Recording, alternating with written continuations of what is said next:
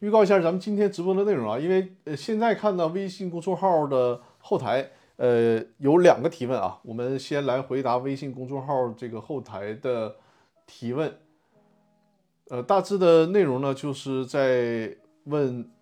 有关公司监事啊，能不能对公司的财务呢起到一个监督的作用？另外一个呢，就是两个法人股东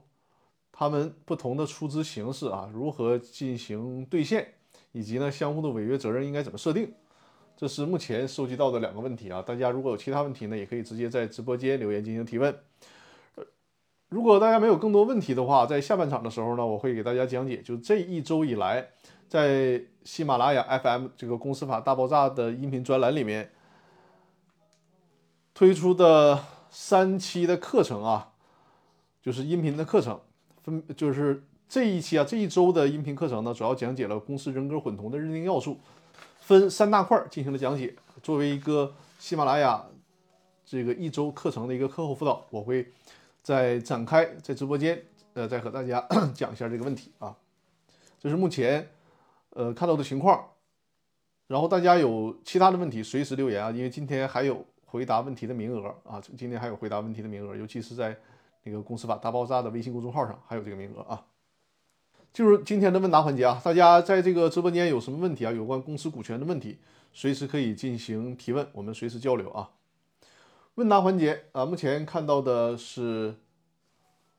阿迪丽娜的提问啊，她说直接叫她丽莎就可以啊。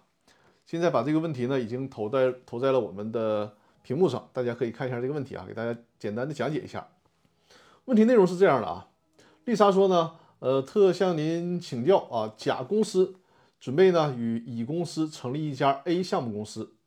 甲是负责提供场地啊，这个股东甲是负责提供场地，股东乙呢是负责呢全资的经营。这个问题啊，丽莎，你可以在直播间和我互动一下，就是这个全资的经营是什么概念？是不是说 A 公司整个经营所需要的资金都是股东乙他来负责投入？是这个是不是这个意思啊？呃，约定呢，A 向就是这个 A 公司啊，向甲，就是这个公司向他的其中一个股东啊，股东甲支付呢每年租金五百万，同时呢，甲是占 A 公司百分之三十的分红权。如果 A 违约了，就是说不向他支付租金呐，或者是不按百分之三十的比例进行分红了，那么 A 违约了，就是这个目标公司违约了。作为目标公司的股东乙，需要将他的全部股权无传无偿的转让给甲。那请问，以上的约定在公司章程里面是否对内对外都有效可行？是否可以将上述的股权转让变更内容进行公证？呃，之后呢，是否具有直接的强制执行力？那期待在直播间得到您专业的解答，十分感谢。好，我接着来回答这个问题啊。呃，丽莎。你可以再进一步的明确一下，就是这个 A 公司它的注册资本是多少？另外呢，就是说你这个股东甲，他是用租金，是不是意味着是用租金来进行入股？因为你这里面提到了，就是这个股东甲呢，他的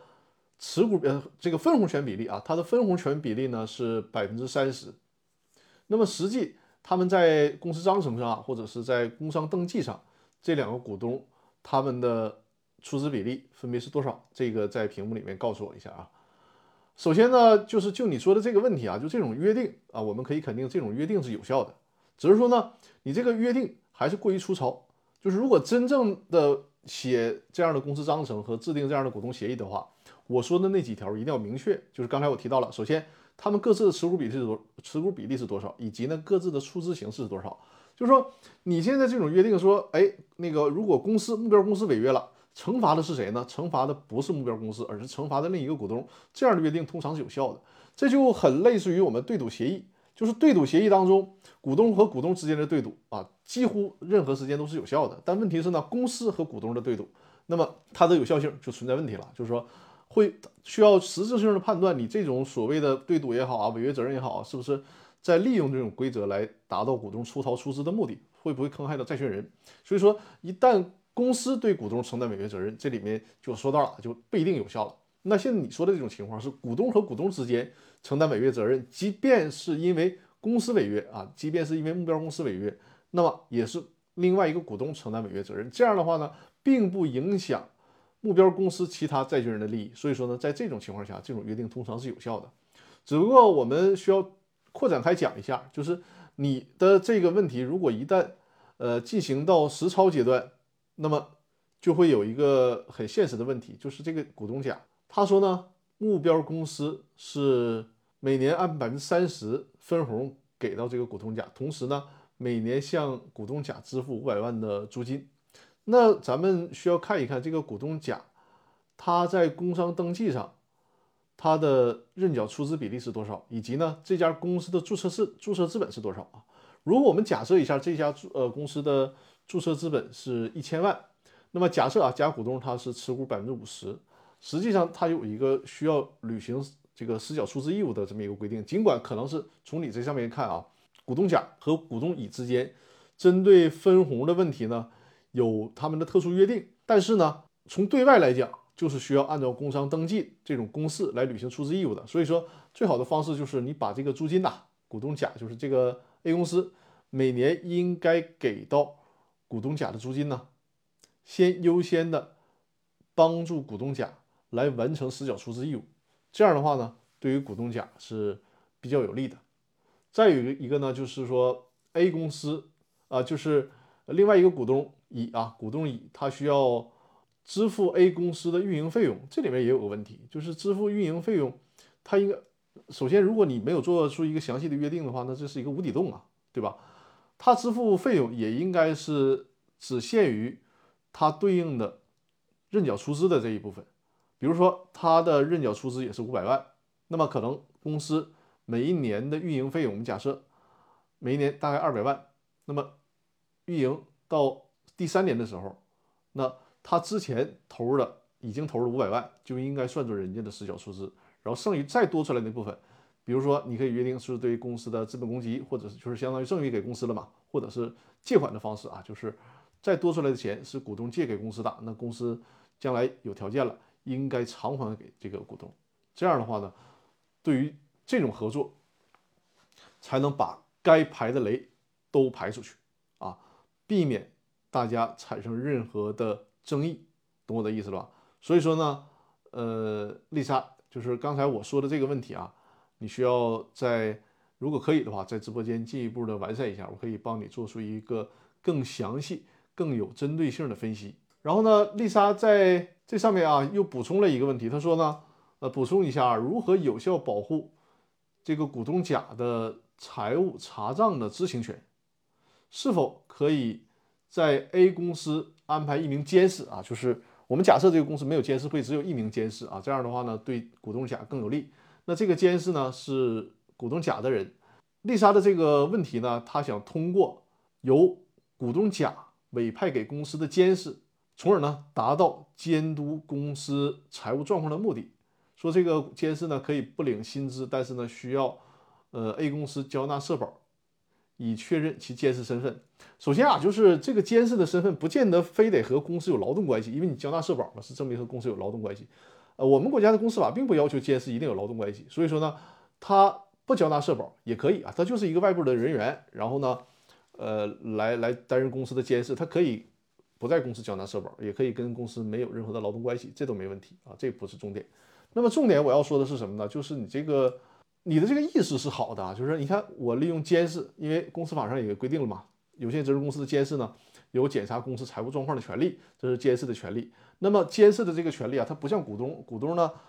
行使股东知情权的时候会有一些限制啊，比如说查账，你只能查阅会计账簿，甚至都不能复制。而且呢，按照目前的公司法呢，也没有办法去要求呃查阅原始凭证和记账凭证。而作为监事呢，确实没有这样的限制。但是监事有一个问题啊，我之前的讲课当中呢也提到过，最大的问题就是监事虽然法律赋予监事说你有检查公司财务状况的权利，甚至呢监事都可以呃聘请会计师事务所对公司进行审计，但问题是有一个很现实的情况，就是说监事行使这个权利受到了公司的阻碍，公司就是不配合。那么最大的问题就是监事没有办法基于他的身份去起诉公司，要求来行使查账等相关监事的权利。为什么呢？这个是最高法院有一个解读，就是说，监事他行使权利，那么他是一个公司的内部事务，它不属于法院的受案范围啊，就是说这是你们公司自己的事儿，你们公公司相当于部门和部门之间的事儿，不属于法院的受案受呃受案范围。所以说呢，一旦监事行使权利受阻了，他就没有办法通过起诉的方式要求法院强制的赋予监事这些呃检查财务等相关的权利。那你看啊，大家通过这个比较就会发现，首先股东他呢天然的有股东的知情权，有检查公司财务状况的权利，而且呢，公司如果无理拒绝啊，没有任何的合理的理由拒绝，那么股东是可以向法院提起诉讼的，要求法院强制的去查阅公司的财务状况啊，比如说这个查阅会计账簿。但是呢，股东这个股东对于财务的了解，尽管是有起诉的权利，但缺点呢就是。他受到了很多限制，比如说只能复制，只能这个查阅会计账簿，不能复制。同时呢，按照目前的公司法规定，还没有办法查最关键的原始凭证和记账凭证。所以说呢，股东有权利起诉，但是权利的，就是检查公司财务状况的权利呢，它的范围又比较窄。而监事呢，他的检查公司财务状况的范围比较大，但是呢，却没有起诉的权利。但你的这个想法。包括我之前也给客户啊，包括我们讲课的时候也提供过意见，就是说，基于这种情况，那么最好的解决方式就是，首先，在公司章程或者是股东协议里面扩大股东的知情权。你哪怕这个股东你不用派监事，但只要是通过章程来约定，赋予这个无论是大股东还是小股东啊，你比如说你你的这个案例里面啊，股东甲就是说赋予股东甲你有很大的权利，你的权利是什么呢？除了查阅会计会计账簿以外，同时呢，我通过公司章程的方式赋予你，就是你还可以复制会计账簿，同时检查原始凭证、记账凭证、银行流水等等啊，就是尽可能的在章程里面很明确的扩大这个股东的知情权，甚至于说你的股东，你有权利去聘请会计师事务所对于公司的财务进行审计，这个是在股东协议和公司章程里面去刻意的扩大股东的。这个了解公司财务状况的权利啊，所以说如果有了这个权利，可能你就不需要监视了。那另一种方式呢，就是说，呃，股东的权利可能当在当初啊没有经过特殊的设计，然后权利也没有做刻意的扩大，那怎么办呢？那就是至少像这个丽莎说的，他还在公司里面安插了一个监视，那么就是监视和股东相配合，从而呃取长补短，达到这个权利的实现啊。你比如说股东通过诉讼的方式。然后法院强制执行，让公司拿出了这些会计账簿，同时呢，监事也一起进场，然后聘请会计师事务所或者是专业人员，对于目前这个股东能看到的东西进行相应的审计，甚至于说该拆摘抄摘抄，该复制复制啊，然后看原始凭证啊、记账凭证啊，就是让两个两个角色之间进行互补啊，这样的话呢，会相对有效的行使到股东的权利。呃，丽莎在直播间里补充留言说。甲公司实际是提供场地出租，不实际出资。但是是这样，如果甲股东，因为实践当中确实包括我的客户也有这种情况，就是说客户呢说，哎，我就不实际出资了，但是呢，我出场地，出场地啊，这有两种方式，一种是呢，如果你就是以场地出资，那么这叫非实物，就是非呃货币出资。如果是非货币出资的话，你对你这个场地的价值，每年租金的价值需要进行评估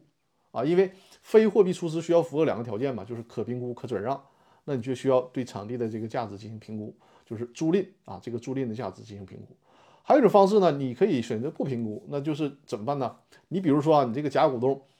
呃，公司假设注册资本是一千万，甲股东占百分之五十，那么你这个甲股东实际上是确实需要履行五百万的出资义务的。但是呢，你和公司之间可以约定一个合理的租赁价格。这个记住啊，这个租赁价格一定要是合理。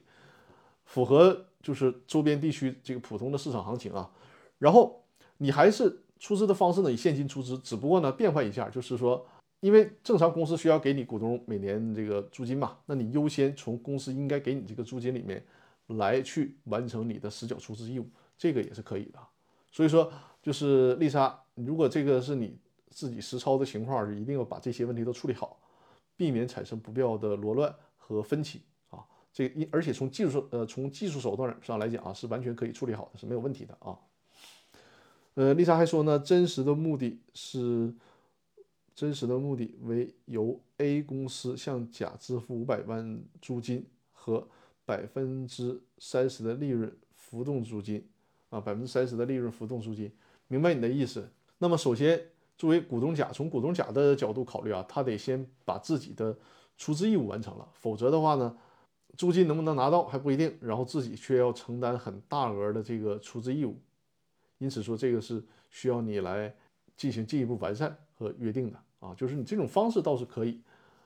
比如说，你甲股东可能持有百分之五十股权，或者是他只有百分之一股权，但是呢，通过双方的约定，他可以享有百分之三十的分红权，这都是可以的啊，这都没问题的。好，我看一下后台有没有新的提问啊？呃，丽莎，然后对我的这个回复还有什么没有听清楚的地方，或者还有什么疑惑，可以在直播间留言提问，或者是其他啊在直播间的朋友可以随时的在直播间互动交流。如果问题比较就是复杂的话。可以在《公司法大爆炸》的微信公众号上面进行留言啊。好，我看一看大家还有没有新的留言。如果没有新的留言的话呢，我就是给大家讲一下本周在呃喜马拉雅 FM 的《公司法大爆炸》音频专栏里面啊讲解的这个三个课程，给大家做一个呃相对详细的解读，算是一个课后的辅导吧。啊，丽莎说，可否不做股东，跟 A 公司签订租赁合同也可以啊？那你就作为房东呗，对不对？你作为房东，只不过呢。你这个分红的问题啊就没有办法保障了，因为如果你作为股东的话，你这里提到了你想获你想用百分之三十的这个分红呢，作为一个浮动的租金，但如果你不是股东的话啊，如果你不是股东的话，那么我刚才说的这个股东的知情权，这个可诉讼的权利就没有了，因为你不是公司股东，你只派一个你作为房东，然后你你倒是你作为房东你不是股东，你可以派一个监事在公司里面，这倒是可以啊，但问题是。我提到了，就是监事他没有诉讼的权利，就是你你的这个监事人选真的要查公司账的时候，人家公司不让你查，你一点办法没有，你也没有办法去起诉人家。所以说呢，你没有办法知道人家真实的盈利是多少。你拿到这百分之三十，可能说人家盈利了一千万，告诉你只盈利了十万块钱，对吧？这个中间的差价就会非常大了吧？呃，丽莎说呢，直接收取保底租金和利润浮动租金，对呀。你保底租金收取是没有问题的，只不过这个利润的浮动租金，你得不到一个有效的保障，就是你没有，你不是股东嘛，你没有判，你没有办法看清这个公司的底牌，你不知道人家一年到底有多少的盈利，这是个问题。所以说你要想解决这个问题，那我建议你还是，哪怕你持一股呢，你只要是股东，然后再按我说的，就是在这个股东协议和公司章程里面，对于你哪怕你就持。一股啊，百分之一百或者百分之零点一，但是呢，对你这个小股东股东知情权特意的放大，就是扩大你这个股东知情权的范围。这样的话呢，你会有保障，你同时有保障了，而且呢，你的出资义务还还很少，对吧？你可能比如说公司注册资本一千万，那你就认缴里面的一万块钱也可以啊，你只你就获得了一个股东身份嘛。这个时候呢，你就有了这个股东的知情权的权利了啊，这个就是可以实现的，很好啊，丽莎。提出这个问题也是实践当中啊，我处理过很多的客户的这个几乎是相同的需求，为客户做这样的设计，呃，这个是可以实现的，技术角度是可以实现的，没有问题啊。然后对于客户的这个利益呢，也有一个充分的保障，同时呢，防范投资的风险。因为你要是直接上来做一个大股东的话，你还有一个出资义务，可能是公司因为经营亏损，他压根儿给你付不出租金也。没有分红，结果呢？因为你已经是大股东了，你还得履行这个出资义务。公司一旦清算破产，你还得履行出资义务，这就比较亏了。好，看看大家还有什么问题啊？可以随时在直播间里面进行留言啊。那咱们就分享一下，就在这个过程当中啊，咱们我跟大家分享一下这周在喜马拉雅上的那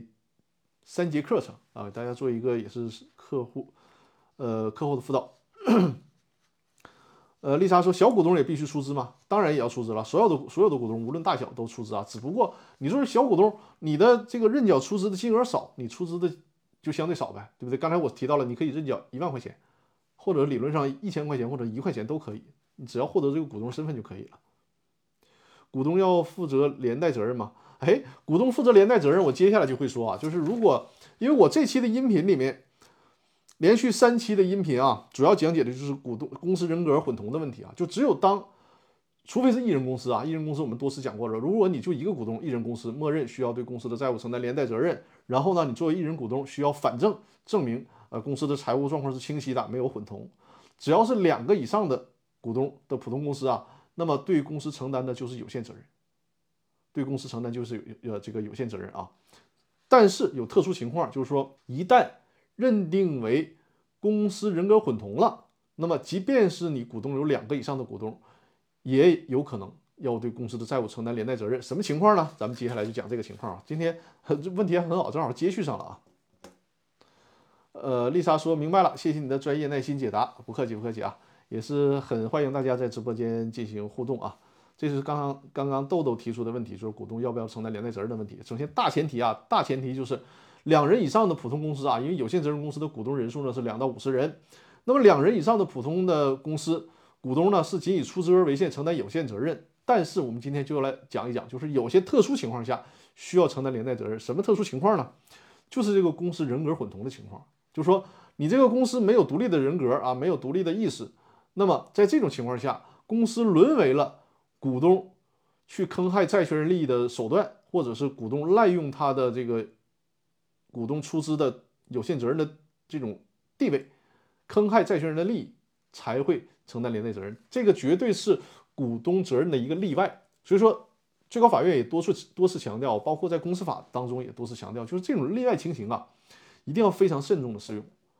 就是大前提是股东普通公司的股东承担有在有限责任，只只有当你们股东做的太过分了啊，太过分了，法律不能容忍的情况下，才能很例外的要求股东对公司的债务承担连带责任。什么情况呢？这周的音频分享就是分了三大块，它分几种情形啊。第一种情形呢，就是说股东啊，你作为公司的股东，你无偿的使用公司的资金和财产，而且呢不做财务记载。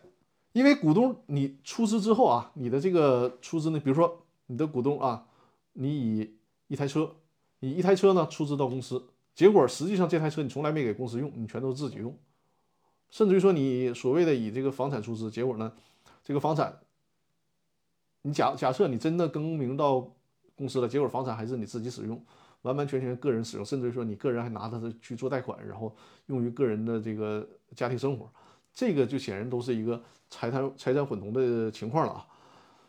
因为你这个公司的股东出资之后，这个财产就不再是股东了，应该是公司的，你股东是没有权利去用于个人来使用的。那么在这种情况下，就是公司呢无偿的使用，呃，股东无偿的使用公司的资金和财产，而且最主要的是不做财务记载，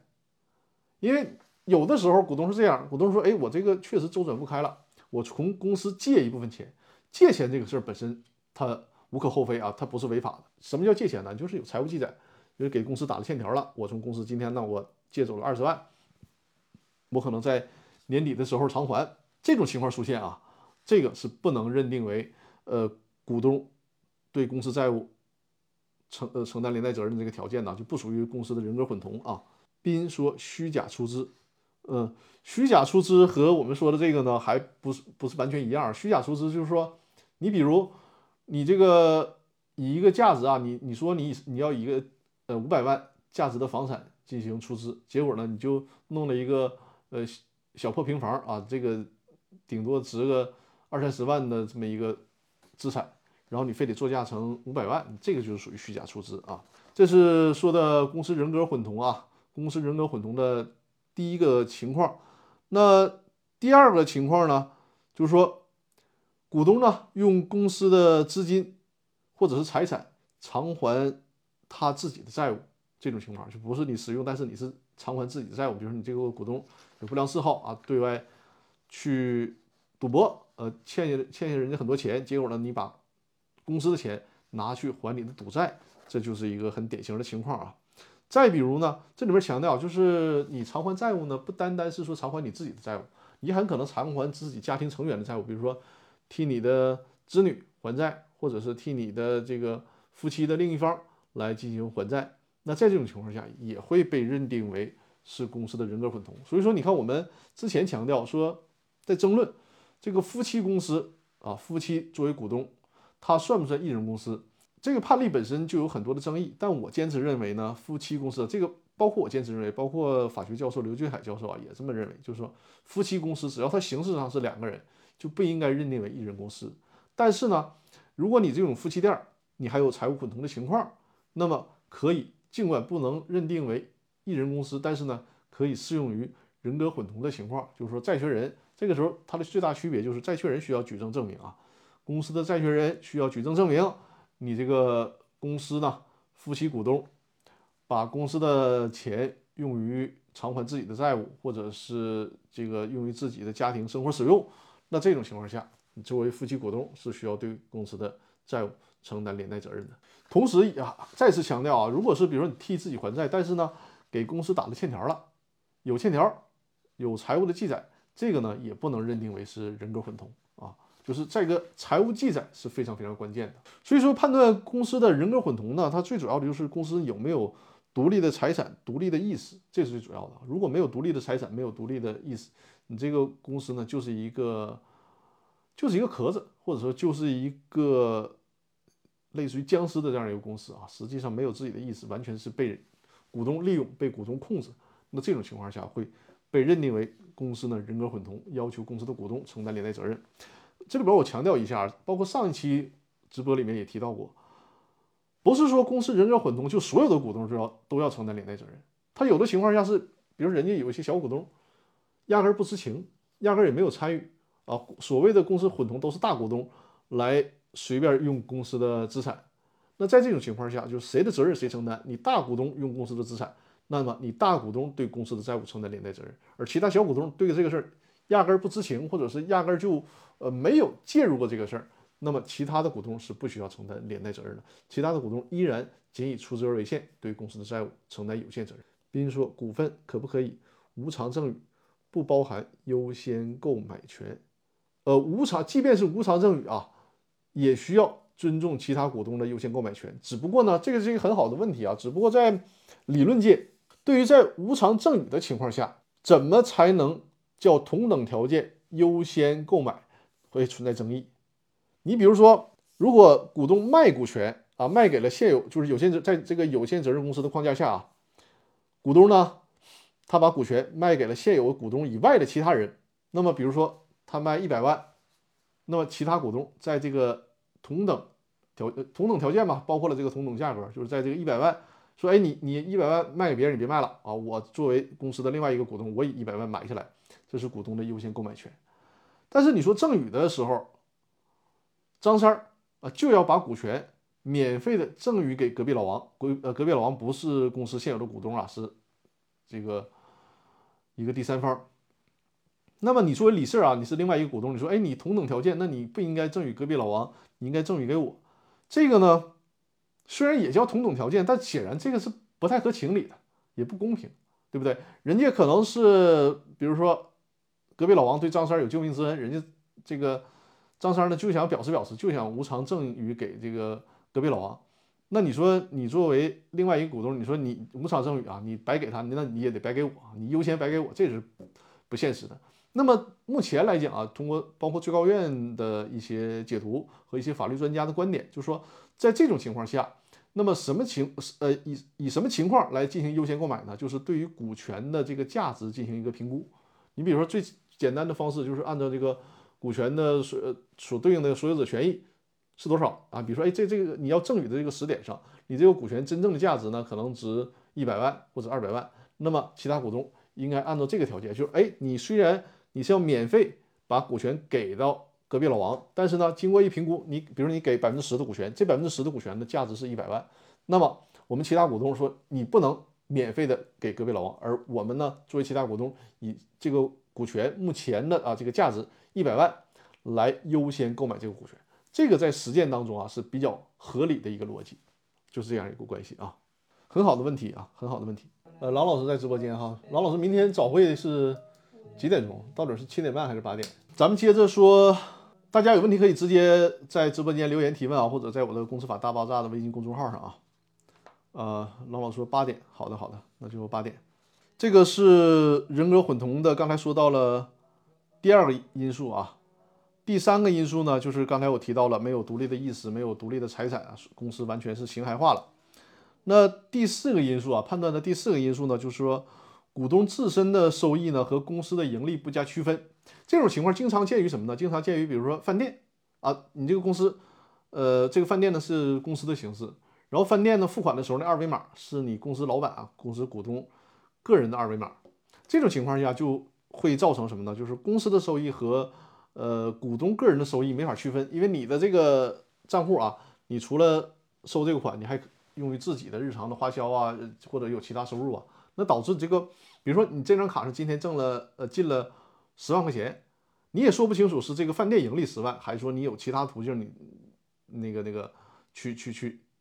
赚的这个钱，导致你这事儿说不清楚了，那这就是也是一个财务的混同啊，财务的混同，那也会导致被认定这个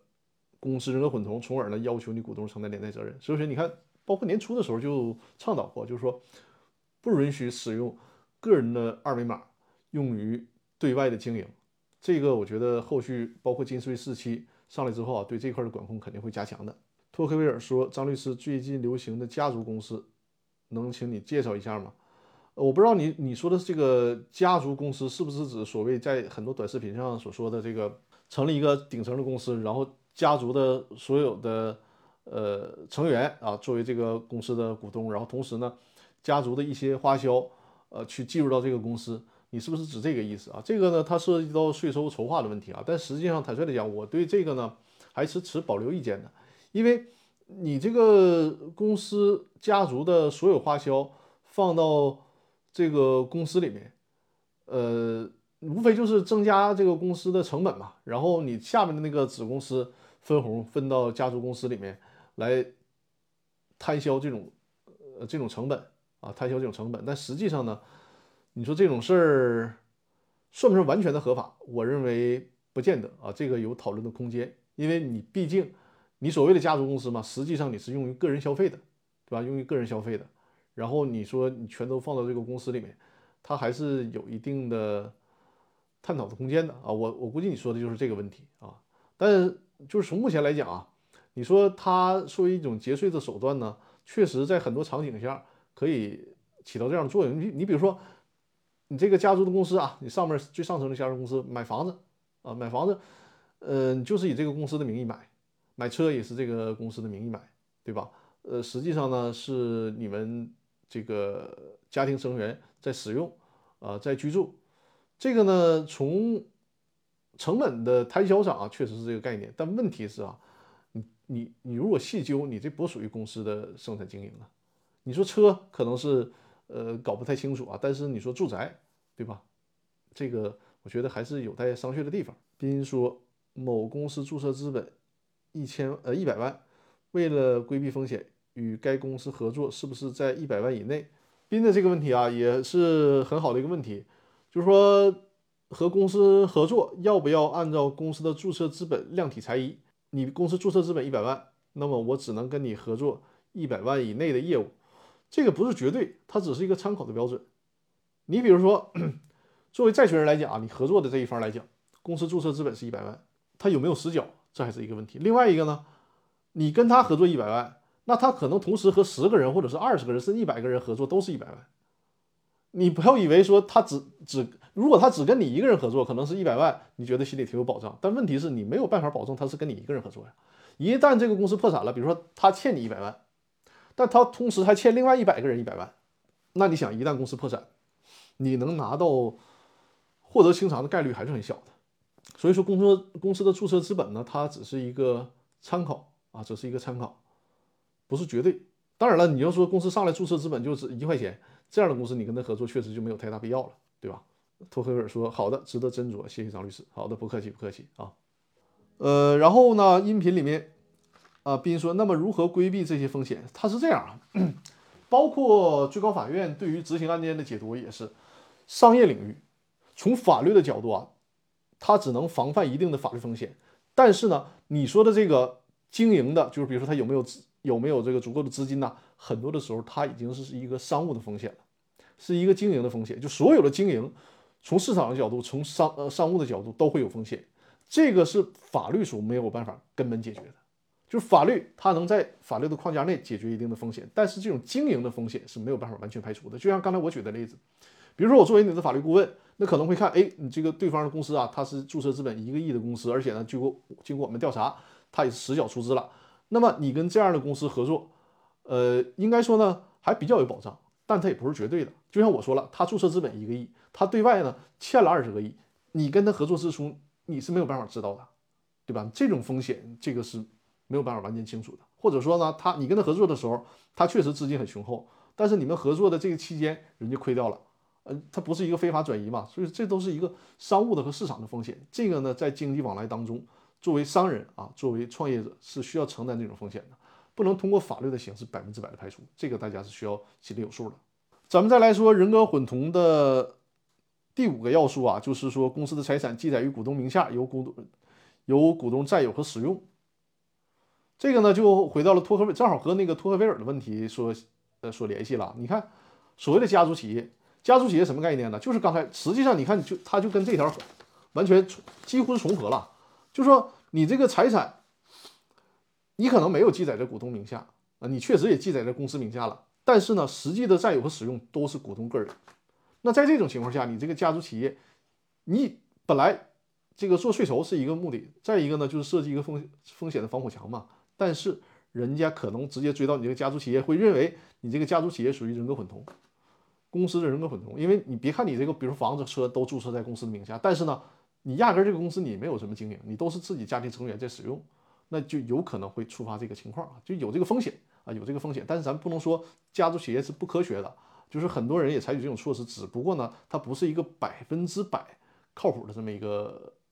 规划啊，就这个意思。呃，斌说谢好的，谢谢张律师，不客气不客气啊。好，感谢感谢大家今天留言都很踊跃啊。再有人格混同呢，所谓的最后一个情形就是说人格混同的其他情形啊，这个就是呃法律所规定的兜底条款了。呃，法官在判断公司人格混同的时候，会基于我说的这个要素做出一个综合的判断。可能你只有其中一个要素，呃，法官不予认定，或者说呢，哎，你同时具备了其中的几个要素。他首先啊，你具备这些情况。同时呢，还要具备什么呢？有关联性，而且达到严重的程度。你比如说，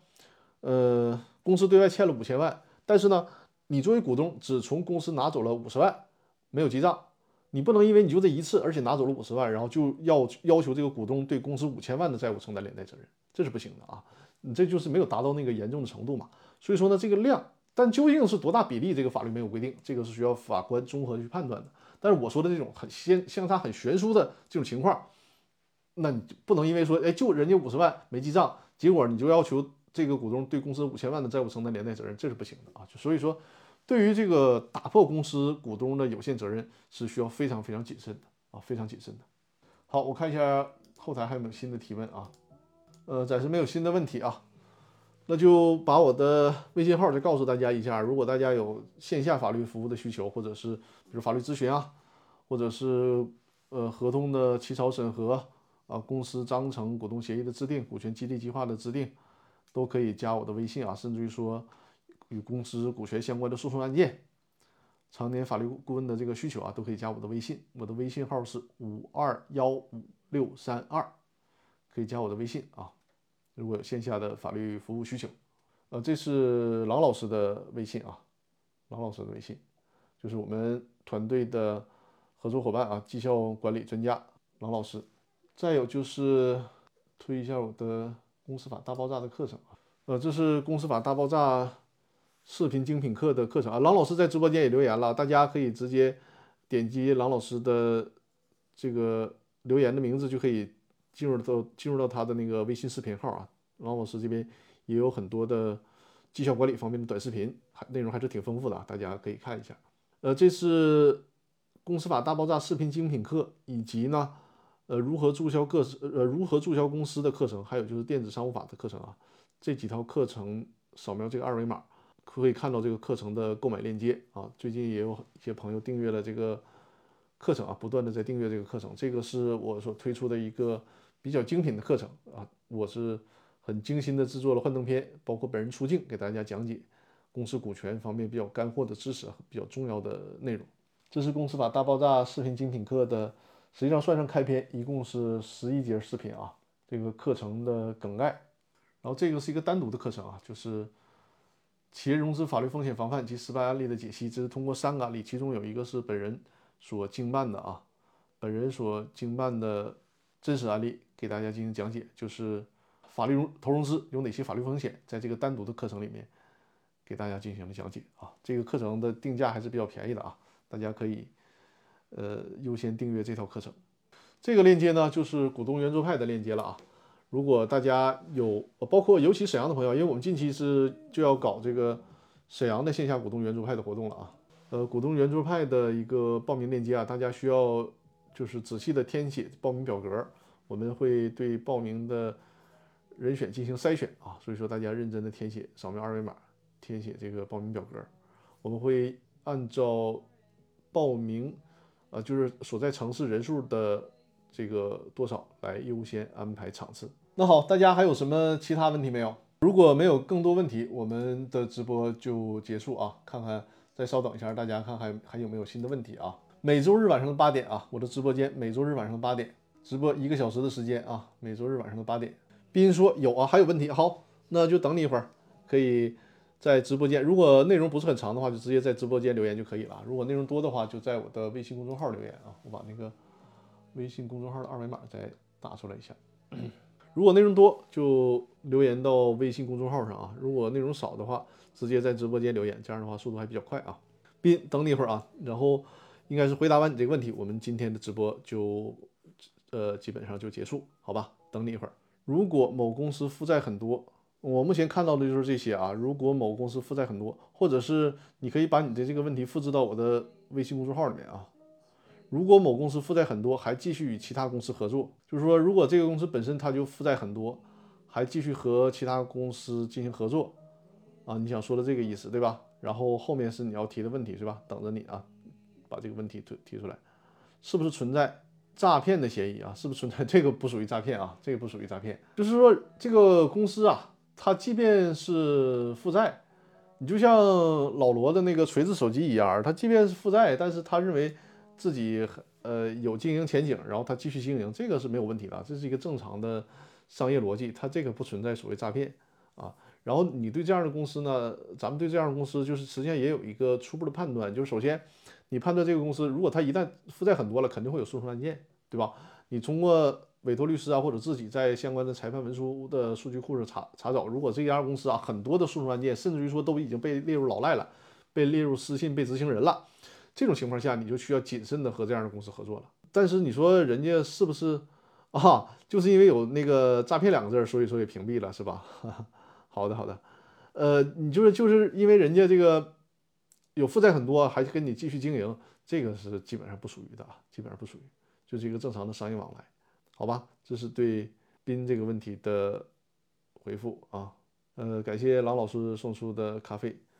啊，今天确实需要早点睡啊。好。那如果没有其他问题呢？我们今天的直播就到这里了，好吗？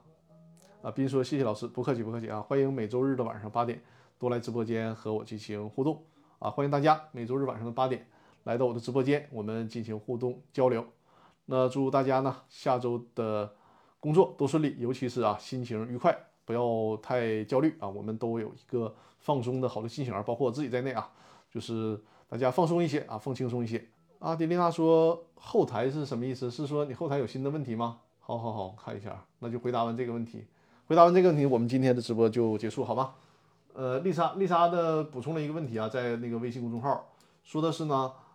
呃，请问可否将上述对赌股权转让变更内容写进公司章程并进行公证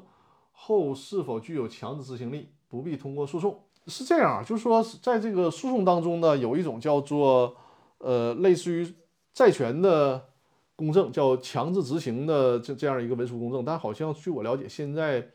实施的并不多，因为有实施过一阵儿，可能是呃效果上在社会反响上还是出现了一些不同的声音吧。所以说你这这个情况我倒是清楚，不建议你这么做啊，不建议你这么做。为什么呢？就是首先这种对赌的问题啊，它是一个相对比较复杂的问题。你说的那种就是呃强制的那个公证文书是说很简单的，比如说你就欠我。一百万啊，你到期不还，那么我们通过公证的方式就可以强制执行，这是可以的。但是你这种股权的问题啊，不建议这么做啊。这个这个还是